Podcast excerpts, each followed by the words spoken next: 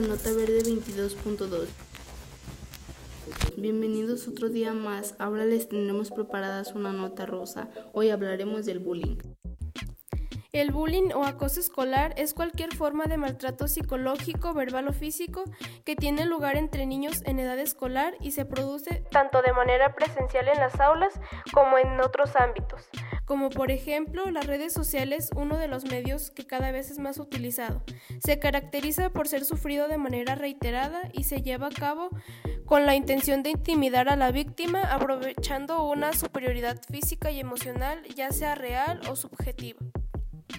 Este acoso suele generar problemas psicológicos y secuelas, ya que el acosado tiende a vivir amenazado y por lo tanto con un temor constante a tener que ir al colegio o al centro de menores día tras día.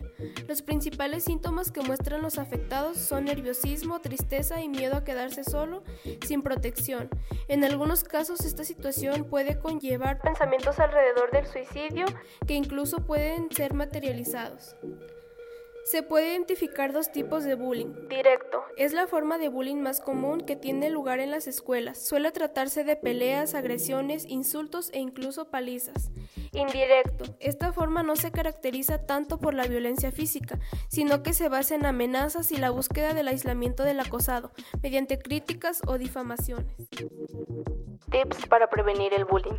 1. Conocer a sus compañeros de clase y las relaciones que tienen con ellos. Es importante para saber su adaptación con el resto de niños. También es recomendable hablar con los profesores para saber cómo es el trato niño con los demás compañeros. Es impredecible saber que es tan importante prevenir que el niño sea acosado como que sea el quien amenace o, o agreda a otros.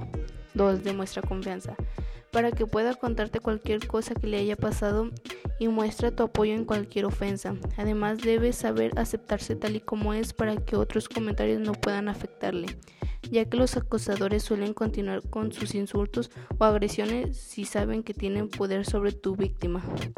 3. Es necesario que tanto los familiares como el personal docente trabajen en equipo para pelear con las situaciones y que se solucionen los problemas en un tiempo determinado para que no vayan a más.